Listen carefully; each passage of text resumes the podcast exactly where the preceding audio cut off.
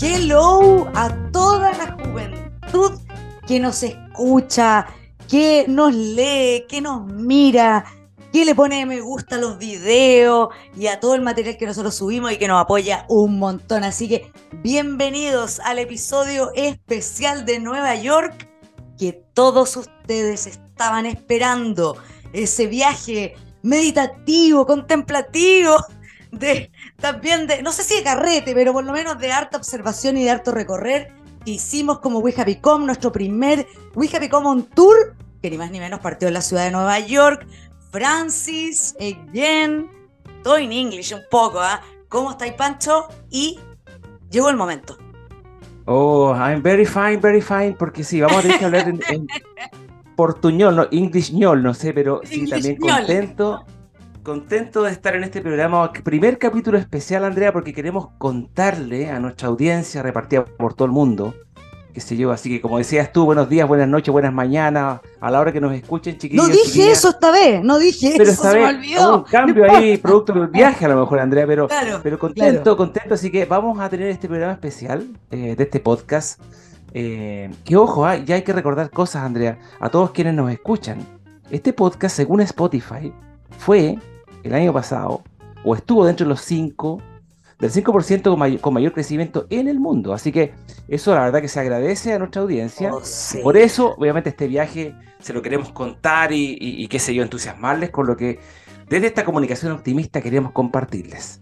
Muy, muy bien. Este, como les digo, es nuestro primer We Happy on Tour. Yo creo que esto se va a repetir, Pancho, quizás algunas otras capitales del mundo, latinoamericana. Bueno, eso vamos a ver, vamos a ver cómo sigue ahí, cómo sigue esta historia, pero por lo pronto partimos con Nueva York, ni más ni menos. Así que, sin más ni más, partimos hoy día este capítulo especial. Vamos al tiro, ¿no, Pancho? ¿Vamos al tiro? Vamos al tiro.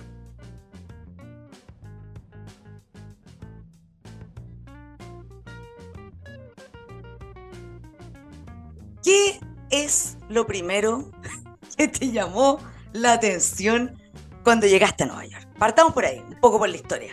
no, mira, ventanilla del avión.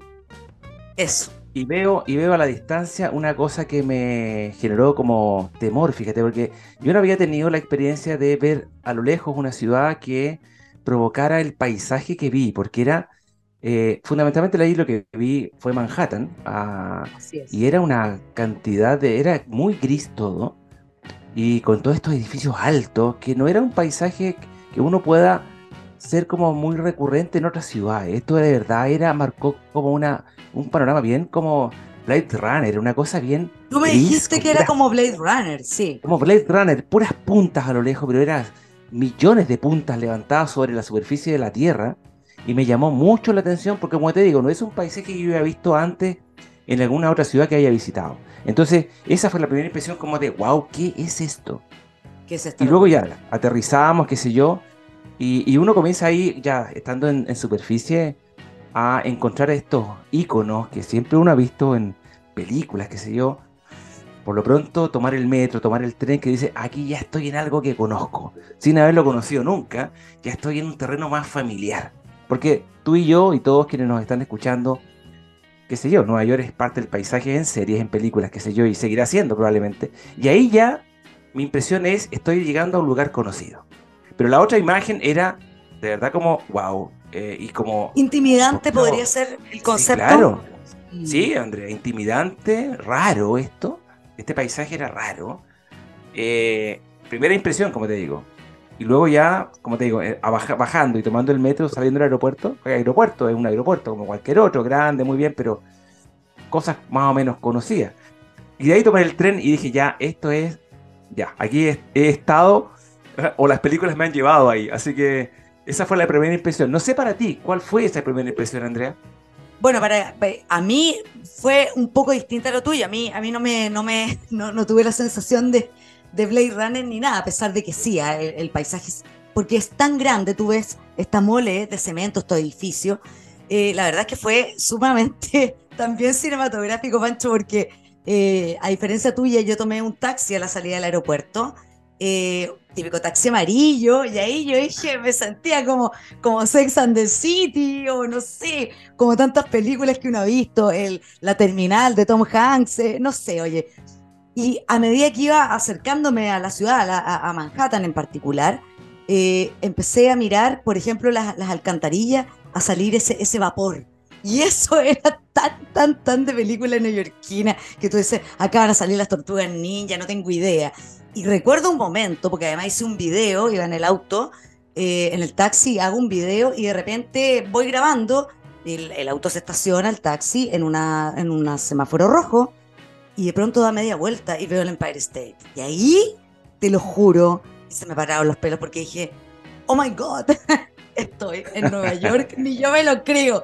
De verdad que fue súper, súper, súper emocionante. Pero contextualicemos un poco porque nosotros estamos hablando desde nuestra experiencia y es va a ser el foco también del programa de hoy. Quizás para derribar algunos mitos ¿ah? que, que teníamos todo construido a partir del el cine. Pero fíjate que, a ver, el estado de Nueva York, hablemos del estado de Nueva York, ¿ya?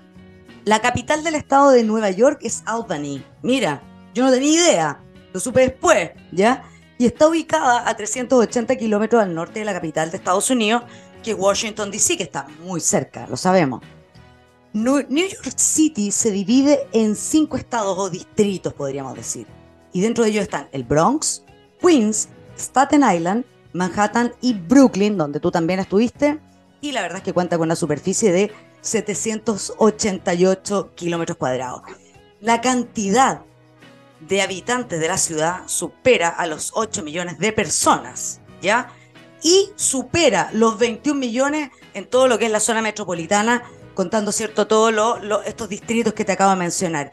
En el fondo, se supone que son 5.000 habitantes por kilómetro cuadrado en Nueva York. O sea, estamos hablando de un monstruo de ciudad que puede intimidar, pero que, como tú lo acabas de mencionar, uno también la siente muy cercana a través de las películas, de la serie y de este imaginario que ha ido construyendo la ciudad de Nueva York como protagonista de parte de nuestras vidas, incluso de personas que nunca habíamos ido a Nueva York ni, ni siquiera a Estados Unidos.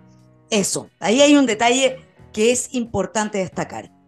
Llegas a la Gran Manzana y aparte de esa impresión de Blade Runner, ¿qué sentiste cuando sales a caminar, a contemplar? Mira, hay cosas, hay cosas que tienen que ver con el, con el día a día, con la cosa cotidiana de uno, de uno, a ver, que aquí depende cuando uno viaja, ¿a qué viaja? Si uno es turista, y habitualmente hace circuito turístico.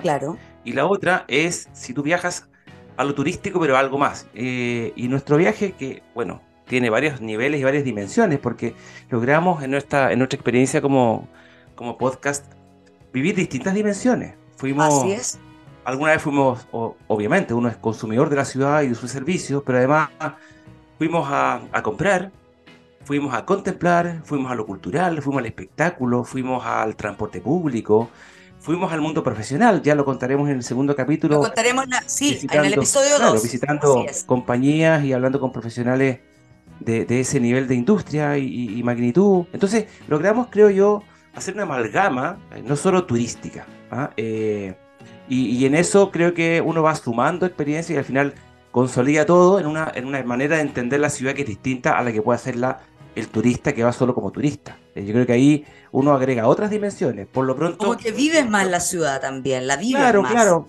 claro, la vives más y te internalizas mucho más con el ciudadano común y corriente, conversas con la gente. Claro, nos pasó, claro. Nos pasó conversar con gente, con hispanos, con gente que iba en la calle y hacer. Me acuerdo perfecto de la señora ecuatoriana, ¿te acuerdas cuando ¿Te estábamos? acuerdas, no? Entonces, sí, sí. es muy enriquecedor porque tú, creo que lo que hicimos fue tratar de involucrarnos mucho más en el día a día.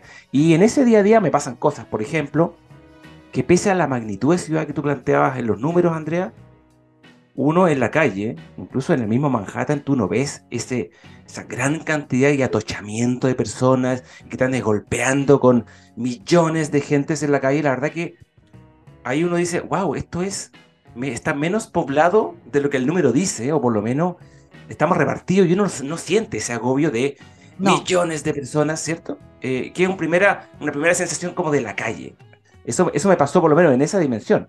En una calle cómoda de transitar, cada uno tiene su espacio y si, te golpeas con alguien, el excuse me ¿ah? o el sorry va de inmediato. Sorry, sorry, más que excuse me. Sorry, va de inmediato es porque. Impresionante, sí.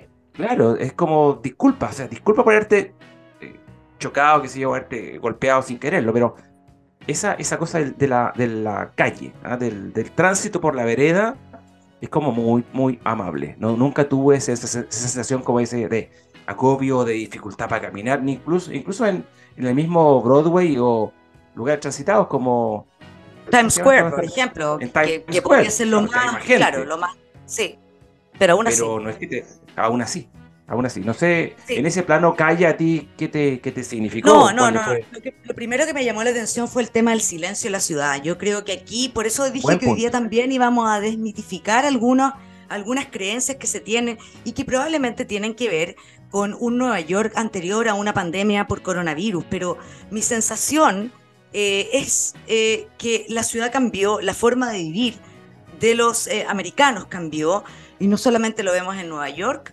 Me llama la atención el silencio, porque yo estaba ubicada en, un lugar muy central, extremadamente central, donde yo podría haber casi, no sé, pues no, no podría haber dormido tranquila, ni descansar en el hotel, y nada de eso.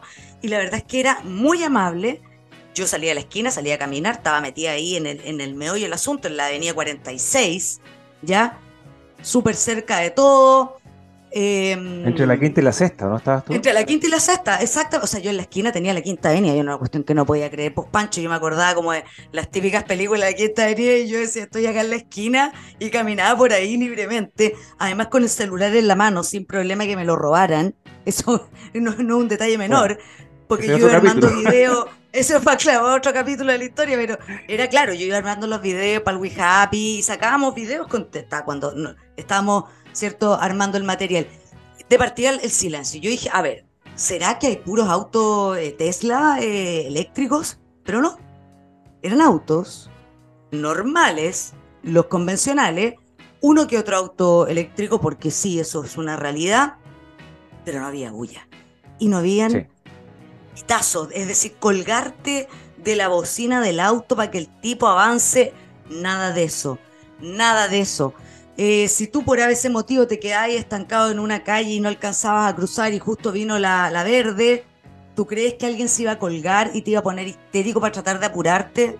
No, entonces la sensación del respeto, del respeto, y no solamente del neoyorquino, del inmigrante, inmigrantes latinoamericanos, así como nosotros, que ya tienen inserta la cultura del respeto, de, em, del comportarse, ¿cierto? Había como una, como un, yo diría que una armonía en la ciudad que me llamó mucho la atención y la amabilidad también en ese silencio de personas que si tú, por ejemplo, no hablabas inglés, perfecto, siendo americanos tenían la amabilidad de hacer eh, una pausa, de escucharte, de tratar de colaborar. Lo mismo ocurría en el metro.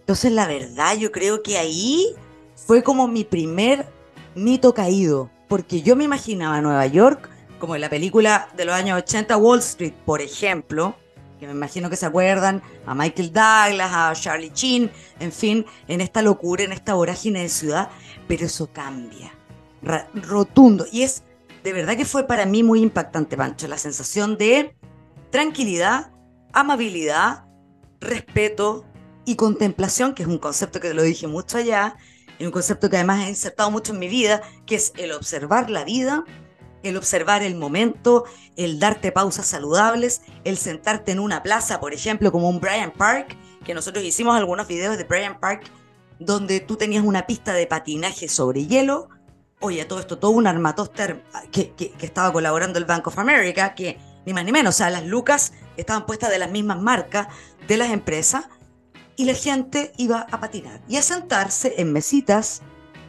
a tomarse un café, a mirar, a observar, a participar, a aplaudir y a ser felices por el otro. ¿Te, acuerdas de ese show que vimos? Que fue una cuestión al azar que nos sentamos no ahí. Sabíamos.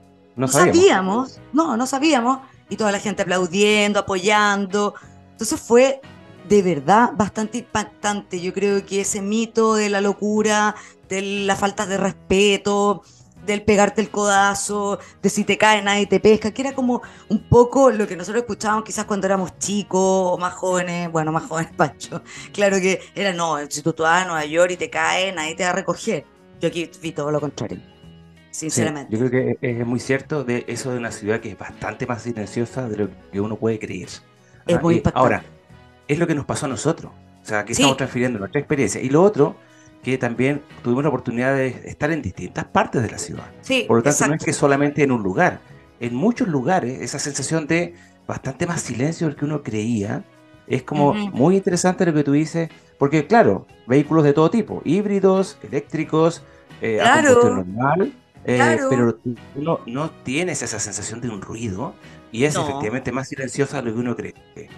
Mucho más silenciosa. Entonces, es interesante ahí, como dices tú, derribar ciertos mitos o creencias que, podemos tener instaladas, bien, pero, pero que claro, que en la experiencia nuestra tú dices, ups, esto me llamó mucho, mucho la atención. Oye, y, finalmente, Andrea, como para complementarlo, el, el, eh, por lo menos a mí, el I Love New York, que me acordé de eso esta tarde antes de... Es una campaña icónica, por cierto, claro. Una campaña, fíjate que el, concepto de marca ciudad o branding de ciudad parte producto de un problema que tenía Nueva York en los 70, que era una ciudad económicamente bien complicada, que pidió, que pidió plata al gobierno federal. Y el gobierno federal, estaba el, presidente Gerald Ford en aquel momento, no, no, no quería pasarle plata a la ciudad. Eh, y bueno, y ocurrió una, una, una, acción de la misma ciudad como para recuperar el ego ahí perdido, y surge este, I Love New York, eh, que fue la primera evidencia empírica de que uno podía construir marca ciudad y eso provocaba no solo como al, público interno de la ciudad, que estaba bien bajoneado, sino que también al turismo global.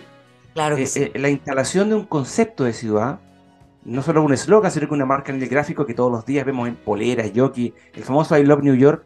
Y ahí me, me acordaba de esto porque dije, claro, con el paso del tiempo uno termina habituándose a la ciudad y encontrando que esta ciudad es bastante más amable y agradable y, y que comprueba la promesa de I Love New York, porque terminas queriendo la ciudad, porque nunca fue agresiva, nunca fue violenta, y al contrario, es más inclusiva, es acogedora y tiene la verdad que una serie de cuestiones que uno dice, tanto turista como ciudadano, la verdad que te acoge bastante, bastante bien, ¿ah? es como bien, bien interesante ahí cómo, cómo se cumple la promesa de la marca se cumple la promesa de la marca y también hay un diseño de la ciudad, por lo menos de Manhattan. Tú también estuviste bastante rato en Brooklyn, Pancho, donde hay un espacio para vivir la ciudad.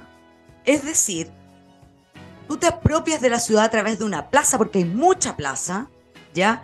Mucha plaza pequeñita y todo, y tú te apropias de la ciudad.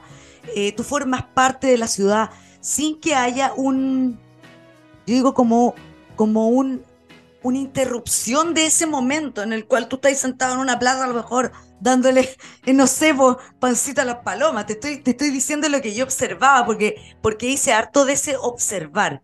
Eh, desde hace unos años hasta ahora me he dedicado, las veces que he tenido la oportunidad de, de viajar y de conocer otros lugares, a observar y a contemplar. Y en esos espacios de silencio y de tranquilidad, me llaman mucho la atención eso en Nueva York verdad. No, no solo te permite, no solo te permite contemplarte a, ti mismo, como no solo mirarte el ombligo, porque claro, Central Park es un lugar donde todos los días, desde muy temprano en la mañana, hay actividad de todo tipo, física, recreativa, mascotas, perros, o sea, todos los días desde muy temprano. Y, pero luego, porque claro, el tipo pasea al perrito y después se va al trabajo. Pero además la ciudad se contempla desde otros lugares. O sea, si tú cruzas hacia Brooklyn, tienes por todo el costado de Brooklyn, qué sé yo, miradores hacia la ciudad de Manhattan. Eh, Para y viceversa, ahí, Manhattan. Ahí, mirar.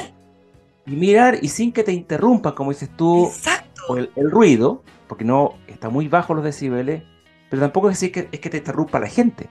O sea, cada uno está en lo que hace, filo, pero no te interrumpe. ¿ah? Entonces, eh, ahí efectivamente se da esa contemplación, esa, el mirar la ciudad, que ha sido un fenómeno, por ejemplo, yo que soy de Concepción, de la zona, siempre dijo Concepción le da la espalda al río. Bien, el tema es que desde el río yo no puedo mirar la ciudad. Y ahí, claro, ¿cómo lo resuelves tú desde ciertos miradores que están en los cerros? Tú miras la ciudad, la contemplas, pero además te da el espacio a la ciudad de mirarla porque no es una ciudad con polución, pues. ¿No? O sea, está tan cercana al mar que no tienes la polución que, tiene Santiago, que no, no, te permite apreciar la ciudad, salvo que llueva, qué sé yo. Ahí tú aprecias la ciudad en su real dimensión, es como paisaje, que también te hace amable habitarla. Es un paisaje, a pesar de que tiene rascacielos y es una locura y es gigante. Pero yo recuerdo cuando estuvimos en Brooklyn, justamente, cuando hicimos el cruce del puente, que es como el clásico, el puente Manhattan, lo cruzamos desde Brooklyn, eh, a Manhattan. Oye, fue una cuestión. Yo, Pancho, además tú te acuerdas, era invierno, que uno supone que iba a estar no sé cuántos grados bajo cero. O sea, yo me veía en un estado de congelamiento absoluto, cruzando el puente y a quedar ahí congelada.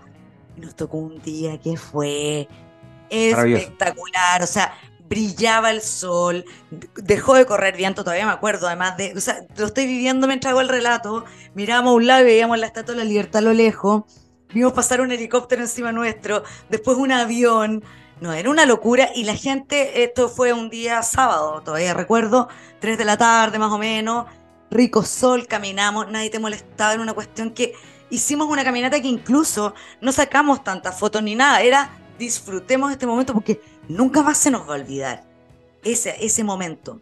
Y caminando justamente para la ciudad, muy lindo. En, un puente que efectivamente es tan, tan icónico, icónico con la misma ciudad. Entonces tú estoy en un puente que es tan icónico que también se transforma en eso que como de lugares que iconizan Nueva York por el mundo.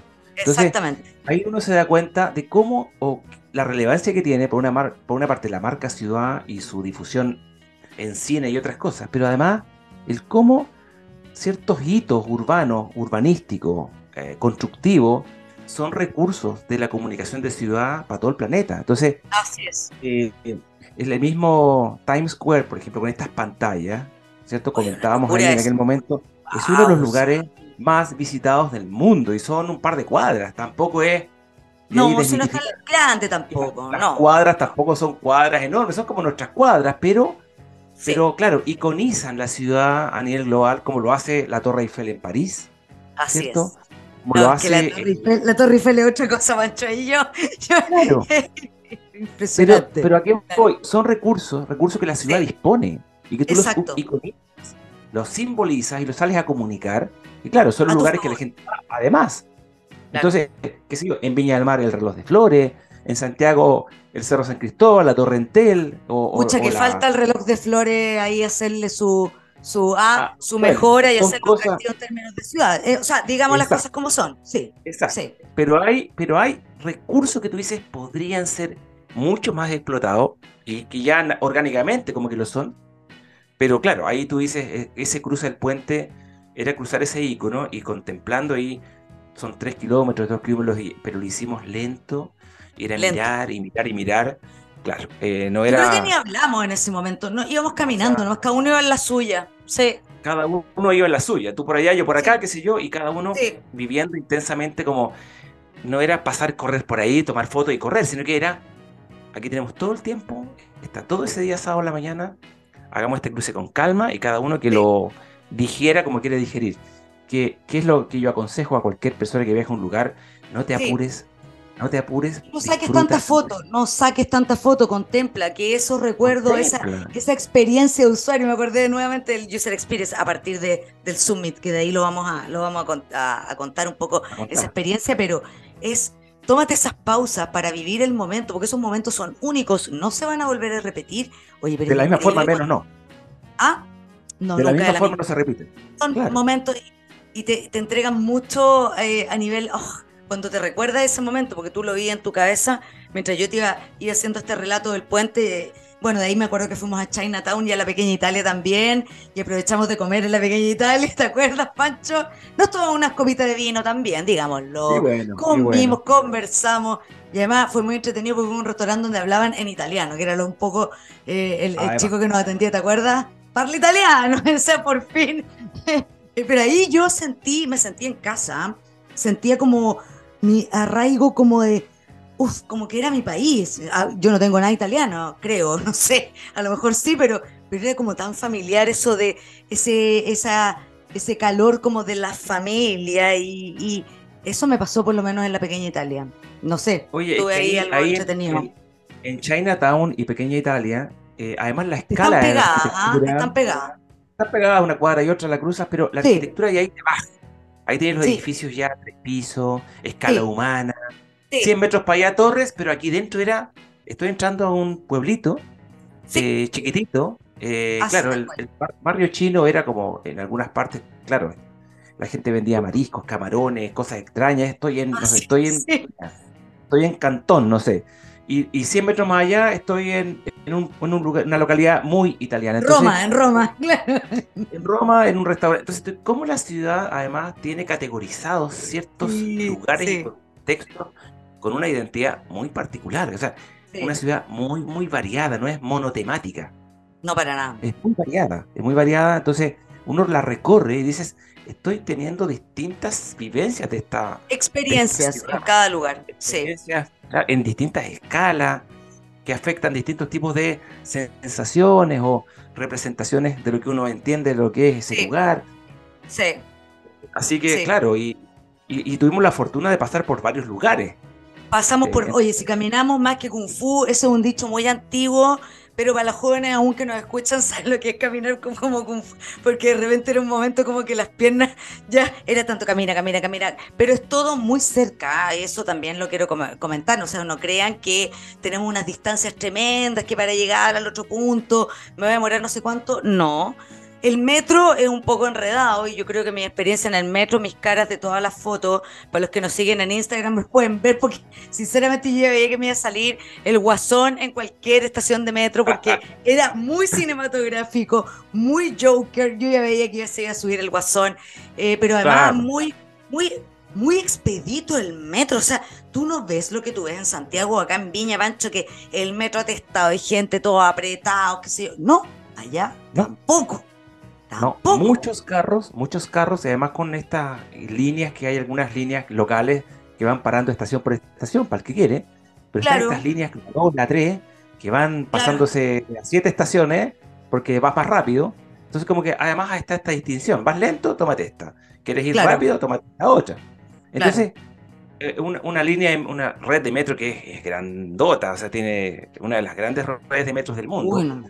Pero, que, claro, esto lo hace enredado, pero a la vez te facilita mucho el transporte que en un par de minutos estás desde, desde una parte de la isla a la otra, sobre todo Manhattan, pero también hacia Brooklyn. Entonces, ahora ponte tú se está construyendo una línea directa desde Penn Station, si no me equivoco, o de Central, desde la estación central de trenes, directa a, Jamaica, que es la que está próxima al aeropuerto. O sea, directo te vas a ir ahora desde Jamaica a Manhattan.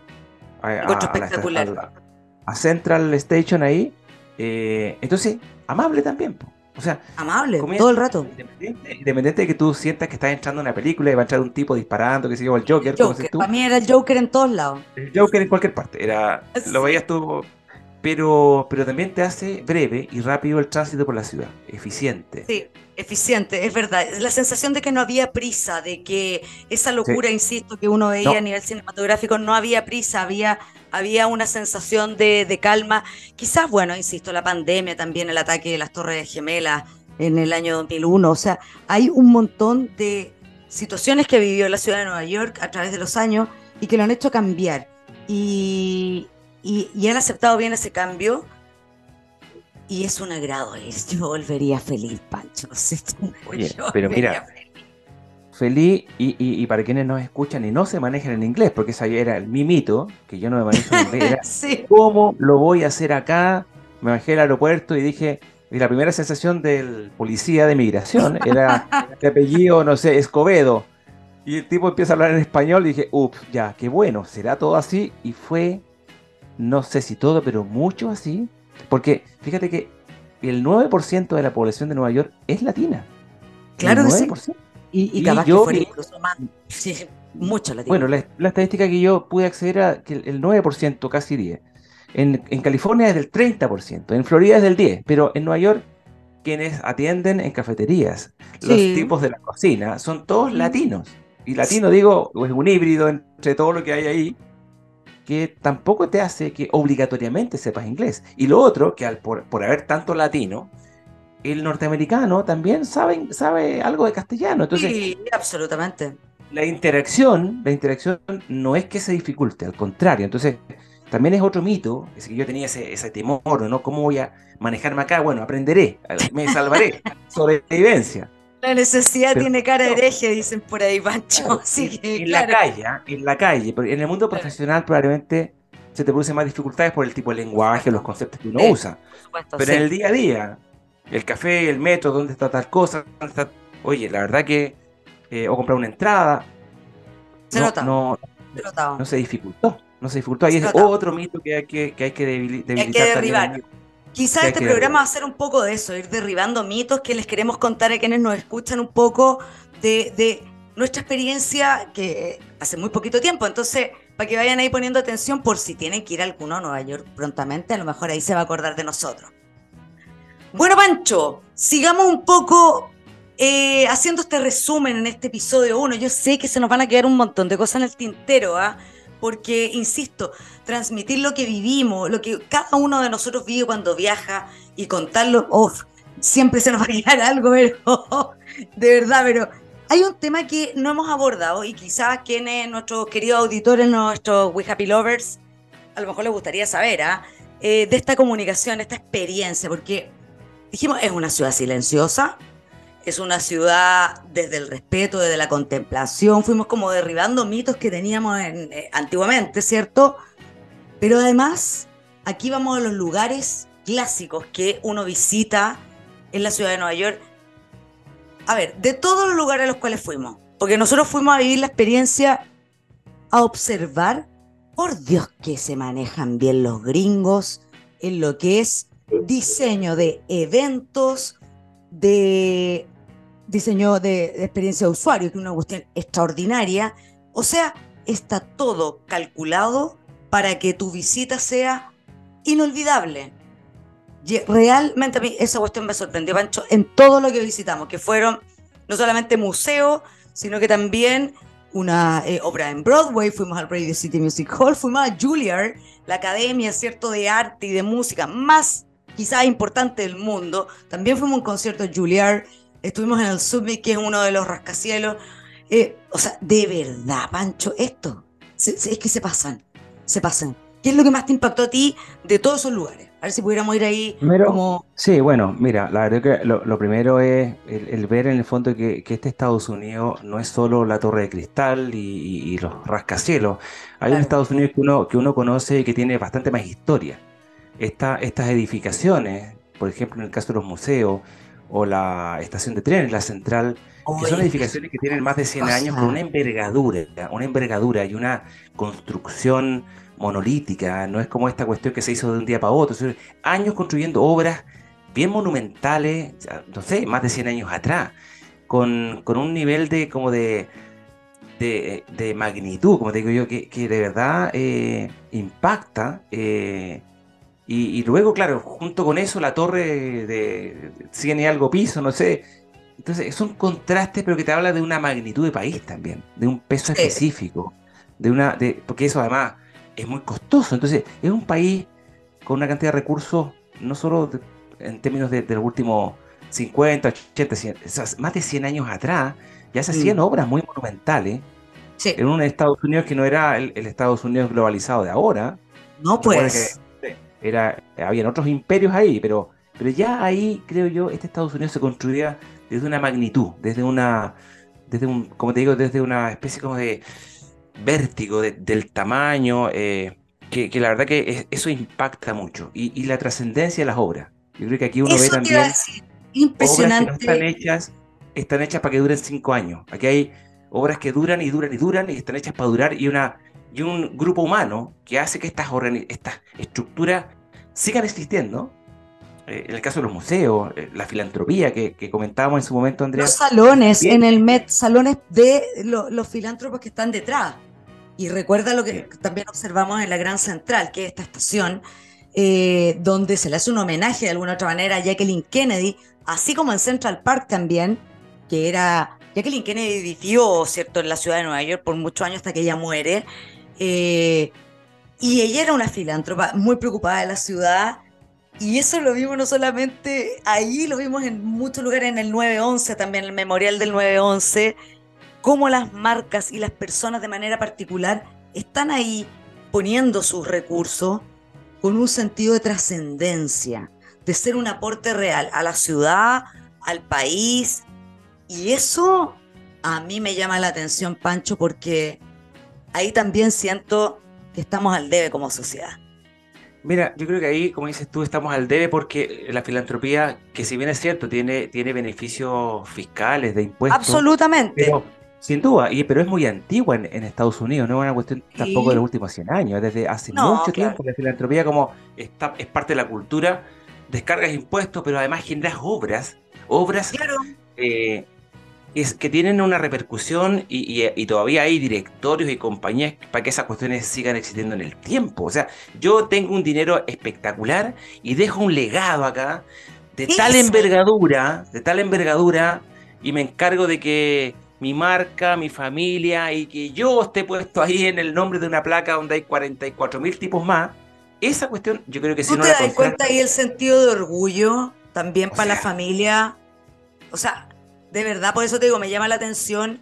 Creo que una tremenda oportunidad de quizás quienes nos escuchan, a lo mejor también para darle una vuelta, porque estas son observaciones que nosotros hacemos más allá de, de nuestro eh, rol profesional como comunicadores, pero, pero también las personas, los turistas, de decir, oye, mira, mira cómo acá el dueño de tal compañía o tal persona se están poniendo con plata para que haya un cuidado, por ejemplo, de, eh, qué sé yo, estos artículos que están dentro de un museo o de, de esta torre o de este lugar. Ellos, ellos la tienen clarita, Pancho. Hay el sentido clara. de, de la trascendencia. Y eso a mí me preocupa que no todos los que pudieran hacerlo estén en la misma sintonía. Creo que hay, hay cuestiones culturales, por ejemplo, Andrea, ahí, eh, la- en, en el caso nuestro del, de Chile, ponte tú, yo creo que el, el empresariado que dona, y yo, yo estoy, yo estoy muy cierto que hay mucha gente que hace donaciones, siempre como piola y pa' callado, como que no se sepa. Mm. En Estados Unidos es al contrario. O sea, Al contrario. no solo quiero que no se sepa, quiero que se sepa mucho, que yo como compañía o como familia estoy Sí. donando, o s- a dona- donando varios millones de dólares, ¿cierto? Sí. Incluso, incluso de algunos miles o de 100 dólares por ahí. Pero, Claro.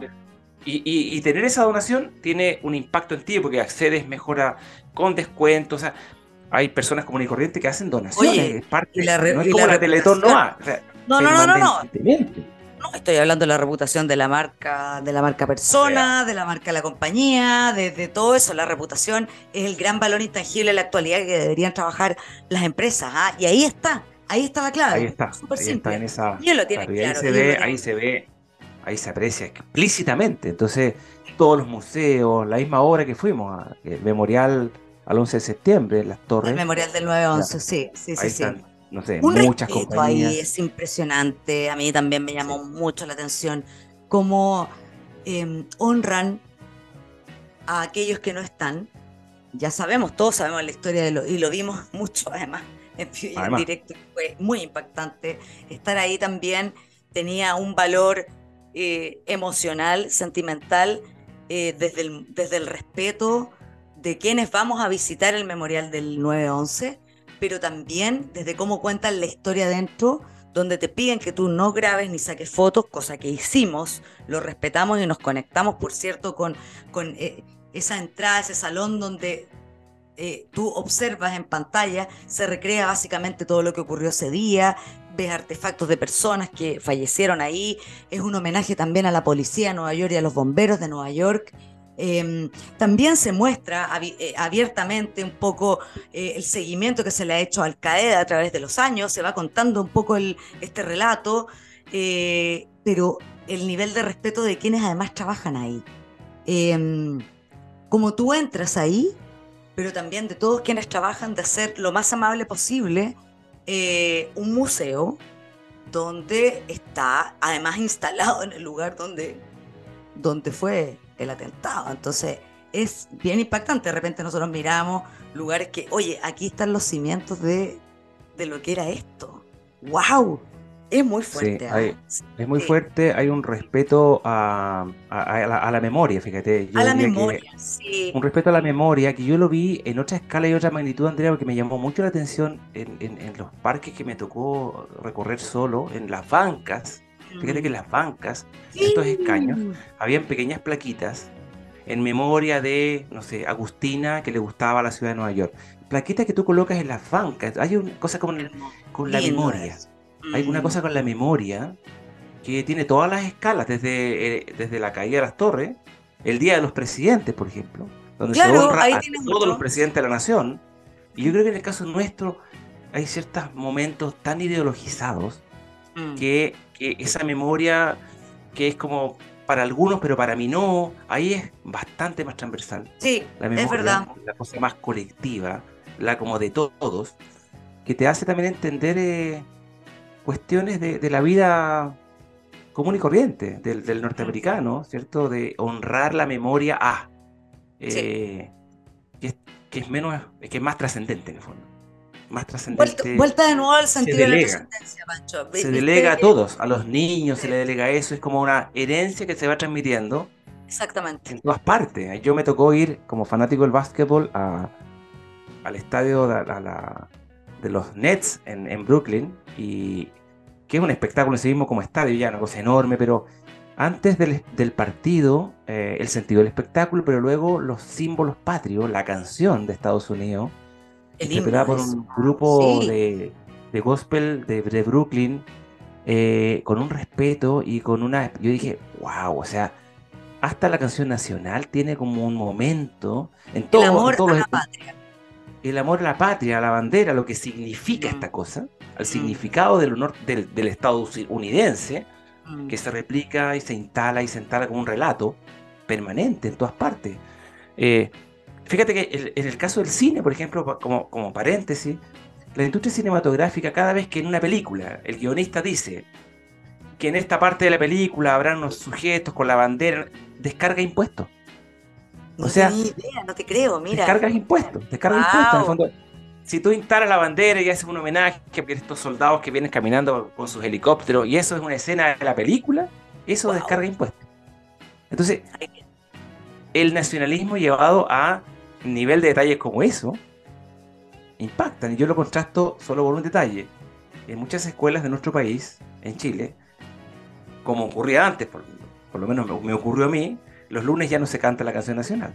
Nosotros la cantábamos, tú también, seguro. Yo la cantaba todos los lunes. Hoy día hay colegios en que no se canta la canción nacional. Son detalles que te plantean como unos contrastes, ¿no? O sea, mm. consecuencias de aquello no sé.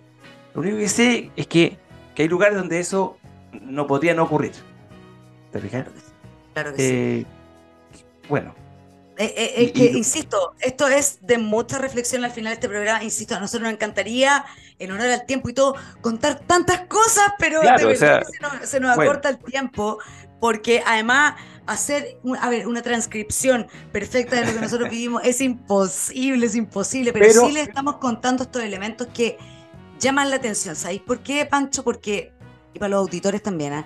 Ustedes saben que nuestro, a ver, nuestra razón de ser es la comunicación optimista y lo saben. Y siempre le hemos dado ese enfoque a cada entrevista, a cada programa, a cada conversa que hemos tenido desde que partimos, ¿ah? desde el capítulo 1.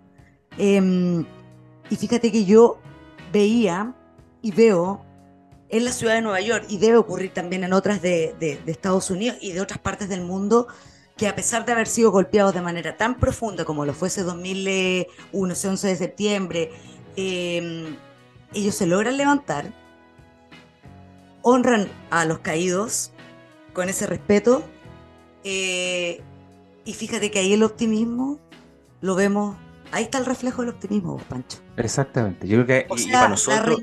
resiliencia y optimismo, dos elementos. Y para nosotros como país, la, la, enorme brecha, pero la tremenda oportunidad que tendríamos entonces si es que nos ponemos a trabajar para construir, si no lo mismo, porque es imposible, pero a poner en valor, que es otro, otro tema que convertábamos mucho ahí, Andrea. Claro, sí. Como todo, como todo, hasta el mínimo detalle se pone en valor. Y eso es una mirada de futuro. Porque cuando uno no construye valor es porque te quieres quedar pegado a lo que tienes. Claro. Pero cuando te movilizas, te movilizas a algo que es más allá de lo habitual. Yo creo que esa es una mirada optimista, de profunda fe y convicción de que uno puede ir a más. Entonces, yo digo, nuestro país nuestro país puede ir mucho más allá. Nos estamos quedando pegados en, cuestiones que son importantes, pero hay que también tener mirada de futuro. No solo de un, futuro, un futuro, un futuro optimista, oye. Que tiene que ser muy bueno, ¿por qué no? Sí, sí, absolutamente, pero, pero insisto, yo creo que ahí el cambio switch a nivel mental tiene que venir y por eso este programa también, más allá de, de, derribar un poco de los mitos, invita a eso en concreto. O sea, comunicación optimista, señores, si el, hay países, hay, el mundo se ha parado de guerras, oye, de atacos, de, de atacos no, de ataques nucleares, Pancho, imagínate, o sea, ¿de qué estamos hablando? Y se levanta. no nos ha tocado. No nos ha tocado, gracias a Dios, o sea, sinceramente. Una guerra, imagínate. Hiroshima y Nagasaki, ahí tú tienes otro ejemplo más de la reinvención, de la resiliencia, de mirar adelante y echarle para adelante. Pero si tú si tú no te planteas eso en primer término y te crees el cuento, que es algo que yo repito y repito, es imposible que algo resulte. Y aquí el llamado es para todos los que están escuchando y es para absolutamente todo. Esto es de Capitán Apaje. No tiene que ver con un gobierno, con un político, con el dueño de una empresa. No, todos nosotros tenemos que hacer el cambio, de a poquitito. Y ahí vamos sumando. Pero tenemos que querer hacerlo y no quedarnos... Eh, pegado. Escucha, como dices tú, pegado porque han habido momentos dolorosos para todos, pero yo creo que hay esperanza, señores. Pero primero, creámonos el cuento y echémosle para adelante. Echémosle para adelante. Cada uno. Oye, así como le echa para adelante, así como le echamos para adelante nosotros, también uno vio, Andrea, o no, en el espectáculo. No, eso, eso fue una locura. En el espectáculo. Fuimos a dos, al Radio Music. Eh, fuimos, fuimos al concierto de en Juilliard. Fuimos a, a ver Moulin Rouge ahí a, uno de los teatros de Broadway, que fue una cuestión alucinante, por decirlo menos. O sea, canto, bailo, otra escala. te, vas a otra, escala. Y fuimos al concierto del Señor de los Anillos por la Orquesta Filarmónica de Ucrania, más encima, justo en el Radio City Music Hall, que además o sea, es un histórico, histórico de verdad. Y eso también nos tocó contemplar y dijimos, esto está a otro nivel, ya, ya, ya, esto supera cualquier idea que hubiéramos tenido de show que hemos visto antes. Y además, y además que todos los días, gente común y corriente, desde el trabajador, desde el tipo de la oficina, o sea, esto era transversal, yendo a ver esos espectáculos, y todos los días con filas de gente, sí. eh, y tú dices, oye, esto es tan cotidiano, lo que para nosotros puede ser especial y alguna vez en el año, pero ahí es bastante cotidiano que está disponible ahí. Ahí está disponible. O sea, no es algo que, ni siquiera la disponibilidad de recursos culturales también es una mm. cuestión y además el ejercicio de la práctica cultural, porque fíjate que el otro día veía acá a propósito del 8M, que en el museo en Viña del Mar, en el, en el Palacio Rioja, ¿Ya? no me equivoco, hay una exposición de las mujeres chilenas en el siglo XX. Y yo decía, bueno, ¿por qué yo no voy a eso? No tengo la práctica cultural de todos los días ir, porque por ahí pasan cosas, fíjate. Puede ser, claro, puede ser. Pasan cosas pero no tenemos el hábito de asistir permanentemente o recurrentemente a eso. No tenemos el, hábito. No, el Bauriza los domingos. Claro, el Bauriza los domingos tiene exposiciones de muchas cosas. Hay harta cosa. Pero la pregunta es si el ejercicio lo tenemos todos instalados de ir a esa oferta cultural, que en algunos casos en Chile y en muchas ciudades es gratis. El, el Bauriza en Valparaíso tiene los domingos de 10 a 12 entrada gratuita. Claro. Eh, hay, hay una oferta. ¿Se comunica eso? ¿Se comunica también? se comunica, se, comunica, pero yo creo que el hábito de ir a seguir esas cuentas y ver qué hay no está tan instalado transversalmente en todo. Puede ser. Porque uno podría decir, uno puede decir la cultura está disponible ahí, pero ¿cuántos, incluso gratis, estando gratis, no van? Claro. Eh, porque claro, en Estados Unidos también hay momentos en que es gratis o cuesta menos, pero a lo mejor hay una, un hábito de ir permanentemente, y cualquiera, a esas cosas. Yo creo que ahí también nosotros tenemos un debe, o estamos al debe, pero de nuevo, optimista en que hay una enorme oportunidad de darnos cuenta que hay ofertas culturales más cerca de lo que uno cree, en otra escala, por cierto, con otras dimensiones, pero ojo, está disponible. Yo sinceramente, Pancho, independiente de lo que me dices de con otra escala, claro, porque es la ciudad de Nueva York, pero yo creo que nosotros podríamos hacer algo perfectamente así. Aquí hay marcas que pueden financiar, entre varias, una obra de esos niveles. Se puede, Pancho. Sí, pero, se puede. Pero ahí, ahí yo hago la pregunta. Bueno, la dejo, la dejo, la tiro ahí. Ah, la dejé como, la dejé bote, pero, pero es como un poco para darle una vuelta también, ¿cierto? De que, de que hay cosas que se pueden hacer.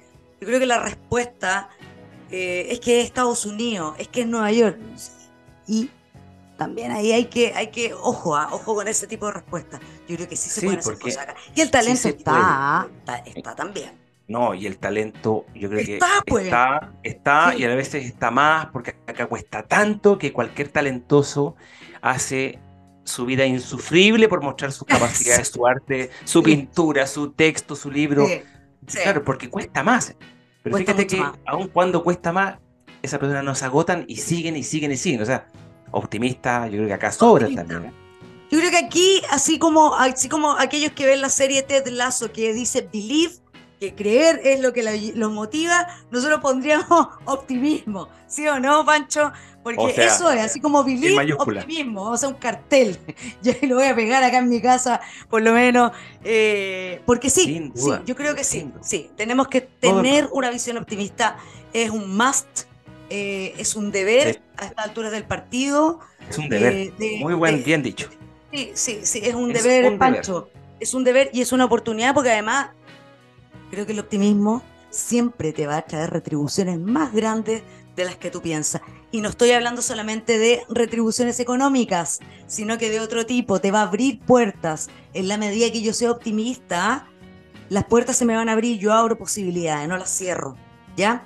Eso también es, es como un mensaje que me gustaría transmitir en este programa especial de Nueva York, que insisto, se nos quedan cosas en el tintero, pero continuará porque la próxima, el próximo episodio vamos a hablar ahí de los profesionales a los, con los cuales estuvimos, conversamos, para ver un poco también cómo se viene la movida, la movida de las marcas, de las relaciones públicas, de la comunicación, del marketing, del branding, de todo aquello. Eh, y que estuvimos ahí la oportunidad de conversar con, wow, bueno, ya saben algunos, los que nos siguen en las redes saben con quiénes conversamos, eh, así que la próxima semana seguimos pues, ¿o no? Pero ya más... Así es, tenemos la segunda, la segundo capítulo de esta edición especial de Nueva York. Así que, sí, yo creo que bonito tu mensaje es hoy día eh, urgente ser optimista, urgente. Así que vamos en esa y, esperemos que el próximo capítulo, que es más profesional, más de marcas, como dices tú, también ilumine, ilumine y aporte también información a quienes nos escuchan, que siempre agradecemos porque, porque están ahí en, haciendo las descargas, reproduciendo este podcast. Viña Marino, hecho en Viña del Mar, ¿cierto? Pero que Para escuchan de muchas partes del mundo, exactamente. Es verdad, es verdad. De hecho, de, justamente de Estados Unidos, ahí tenemos un público importante que nos escucha. Así que va dedicado a ellos, a todos los We Happy a los que nos han seguido, nos han apoyado, nos siguen escuchando, que demos la lata, no importa, ahí están al pie del cañón, que además se creen el cuento y que se suben a este carro del optimismo que nosotros hemos tanto, tanto le hemos dado y que si yo, hacemos tanto énfasis en cada programa. Ahora, antes de terminar... No lo vamos a dejar, no lo vamos a dejar. No, lo dejaremos, jamás, no. Así que hay, que hay que ponerle aquí las pilas. Solamente un detalle, hablando de Nueva York, bueno, este 17 de marzo, la ciudad de Nueva York también, en honor a honrar a uno de los patronos, no de Nueva York, sino que a uno de los patrones de Irlanda, el gran patrono de Irlanda, el día de San Patricio, el día de San Patrick, el St. Patrick Day, ¿cierto? Se organiza un, un desfile por la Quinta Avenida que parte muy tempranito y dura hasta la tarde. Son como 40 cuadras, Pancho, donde van pasando en este desfile.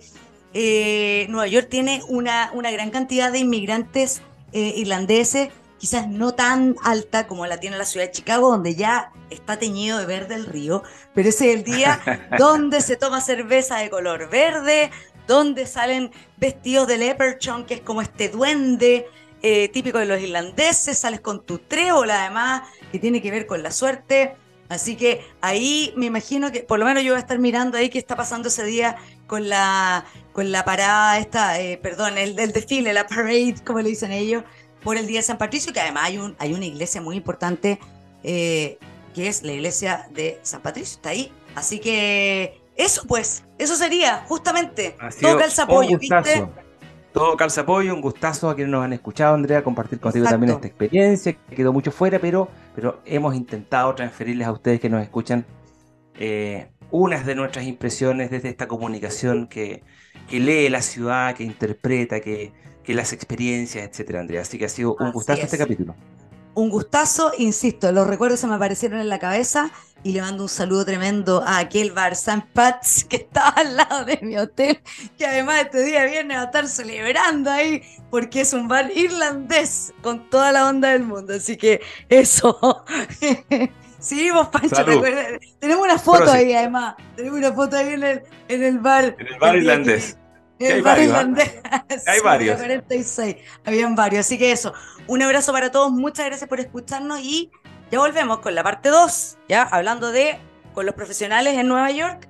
Eh, seguiremos esta, este periplo, este We Happy Tour, el primero de muchos que vendrán.